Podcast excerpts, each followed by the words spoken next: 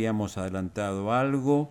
Nos interesa eh, seguir informando sobre lo que está sucediendo con el dengue.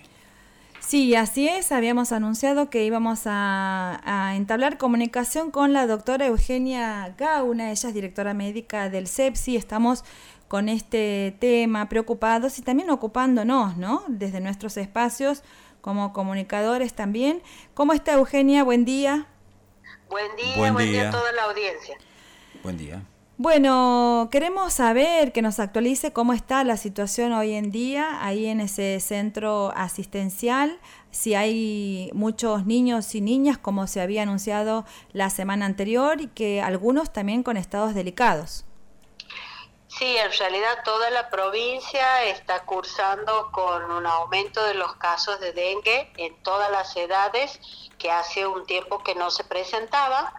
Eh, sí es importante que sepa la población que nuestros niños son afectados y que es muy importante ocuparse, también preocuparse eh, sobre los signos y síntomas que seguramente más en unos minutitos vamos a hablar, pero sobre todo recomendar a la población que necesitamos de una acción del ciudadano muy importante todo aquello que nosotros podamos hacer, como fumigar, como poner telas mosquiteras, como comprar más repelente, no va a servir de nada si nosotros no erradicamos el criadero que puede estar en nuestras casas.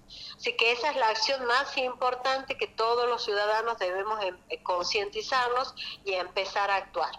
Sí. Es una enfermedad que, mm, como bien decías, doctora, no distingue, ¿no? Que, puede afectar tanto a niños como a adultos. Así eh, es, no distingue ni raza política ni clase social. Se agrava, se agrava por ser por, por, la situación porque en los casos de los niños.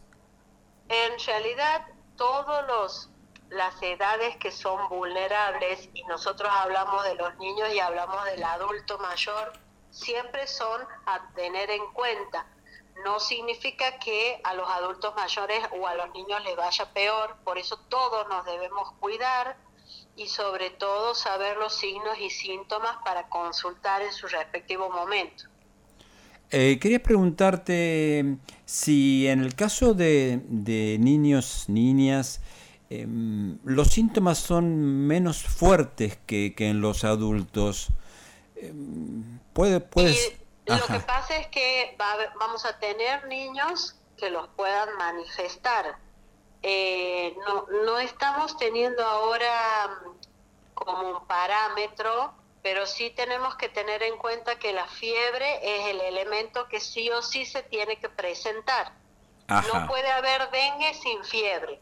Lo que pasa es que dependiendo de las edades, eh, algunos niños los pueden manifestar uno trata de hacer preguntas simples, pero por ahí los niños más chicos es difícil preguntarles si tienen un dolor retroocular. Generalmente el mayor o el adulto lo puede hacer, pero básicamente es la fiebre, es el dolor de cabeza, el dolor de cuerpo, el desgano, el dolor de las articulaciones, pero siempre teniendo la fiebre sin otros síntomas respiratorios. Si yo tengo fiebre con tos, no es dengue. Si tengo fiebre con placas en la garganta, no es dengue. Si tengo eh, fiebre con eh, rinitis, que es el catarro, la conjuntivitis, no es dengue. Correcto. Eh, María Eugenia, ¿qué, ¿qué fue lo que sucedió con la niña que falleció?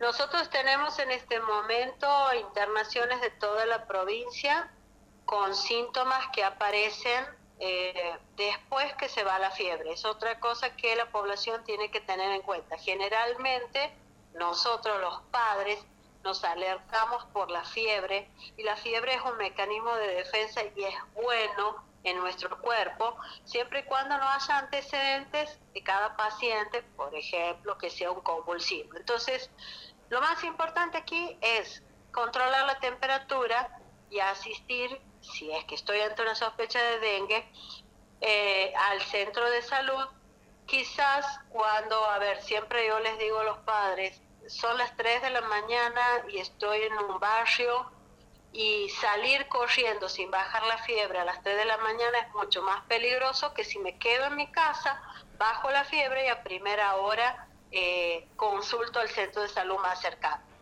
Pero las complicaciones van a aparecer cuando esta fiebre se decaiga. ¿Cuántos días puedo llegar a tener de fiebre? Entre 5 a 7 días. Posteriormente voy a tener dos o tres días posteriores que ya no tengo fiebre donde puedan aparecer las complicaciones. ¿Cuáles serían?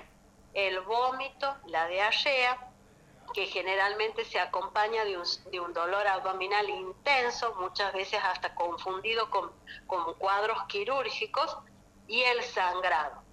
Entonces nosotros vamos a tener esa gama de niños que no pueden hidratarse en su casa porque están con vómito o están con diarrea, que son pérdidas y no las puedo retornar, entonces necesitamos internar. De esos niños, algunos niños se hidratan y a las 24, 48 horas eh, se vuelven a su domicilio para continuar con su convalecencia y puede haber un cierto porcentaje de niños o que nos haga el sangrado o que se descompense este, y el dengue, que es otra cosa que se está viendo, pueda afectar algún órgano, como el corazón, como el hígado, y no permita la resolución. Esta es una historia nueva para nosotros en los niños y vamos viendo cómo se desempeña este, este dengue en nuestra población infantil. Vamos a tener niños que ya están dados de alta y en su casa y en este caso esta niña que ha sido una patología este, que ha afectado el corazón y ha hecho una complicación cardíaca. Bien. Em, mencionabas esto de las prevenciones y del de estar, mm, bueno, usar los repelentes, los insecticidas y todo lo demás que ya estamos incorporando, pero la semana pasada no se conseguía repelente en ningún lugar y, fundamentalmente en las grandes cadenas de supermercados que deberían estar previendo para poder abastecer eh, bien. Eh, ¿El Estado no puede hacer nada como para que se consiga esto que se está pidiendo que se use? Y eh, la verdad que esa no es una respuesta que yo lo pueda dar. Yo puedo informar desde el ámbito de, la población infantil. Tendrían que preguntarle a quien corresponda sobre los mecanismos de regulación y control. Ajá. Eugenia, ¿se puede mm, reforzar la hidratación? Eh, digo, por las dudas, uno pueda transitar un, un tratamiento de dengue. Eh, sí, lo ideal sería siempre, a ver, este cuadro está dando mucho decaimiento, mucha inapetencia y a veces nos, nos eh, focalizamos en que los niños coman. Y en realidad es, lo más importante es la hidratación, que el niño, aunque no quiera comer, se mantenga hidratado con pequeños sorbos de agua o de sales de rehidratación cada media horita para si es que hay pérdidas, si es que el niño, por ejemplo, tiene diarrea pero no tiene vómito, ¿me entienden? Así que es muy importante los líquidos, nada más eh, que el agua y las sales de hidratación en pequeños sorbos y en pequeñas cantidades este, para que se pueda mantener hidratado. Obviamente ese niño quizás descienda un poco de peso, quizás esté un poco más asténico de lo normal, o sea, sin ganas, por lo que no está ingiriendo la, cantidad habitual de comida, pero esa no es la preocupación, pero sí la hidratación con agua o sales de rehidratación. Bueno, ¿alguna información más que creas conveniente compartirle, Eugenia? Y sí, además de estar con el dengue en esta época, estamos con las patologías respiratorias y sí reforzar a la comunidad, completar el esquema de vacunación nacional que los niños que han venido por el tema de la pandemia muy atrasados en las vacunas las pongan al día porque es lo que nos va a evitar que los niños hagan la otitis y las neumonías por patologías respiratorias. Bien. Bueno, muchísimas gracias Eugenia Gauna em, por, la, por la atención y por la información. Hasta cualquier momento. Gracias a ustedes. Hasta luego. Hasta luego. Bueno, hoy escuchamos a la directora médica del CEPSI, María Eugenia Gauna, informándonos sobre la situación actual en, el, en este centro, en este nosocomio de niños y niñas.